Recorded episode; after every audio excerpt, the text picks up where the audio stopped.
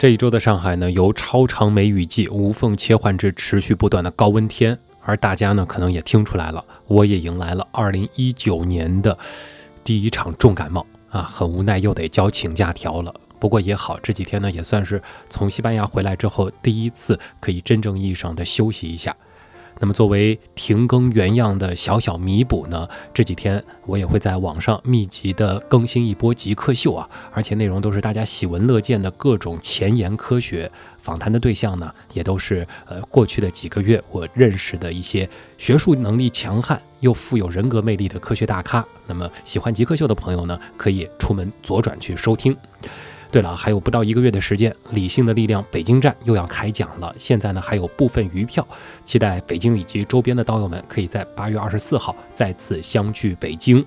这一次呢，我会在现场讲述人这个物种走出非洲之路上的各种大冒险，而汪杰、卓克、吴金平、王木头、托德啊，也都会带来非常高质量的现场分享。这次的阵容呢，啊，绝对是有史以来最强。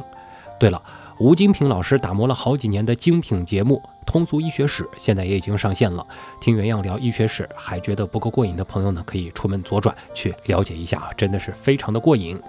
那接下来的这个月呢，啊，对于我个人而言，除了希望这次的感冒能够快点好起来，可以让咱们的原样重新走上正轨之外，还有件许多刀友盼了四五年的事情，总算是迈出了实质性的一大步啊！大家可以先猜猜看到底是啥事儿。反正呢，我这两天在养病之余，有一件挺痛苦的事儿，就是疯狂的签名，真的是有点手疼啊。好了，这个嗓子真的不适合再录下去了啊。在此呢，正式通知大家，本周的原来是这样正片停更一周。而所有和旭东一样正在经历高温和空调啊冰火两重天煎熬的朋友，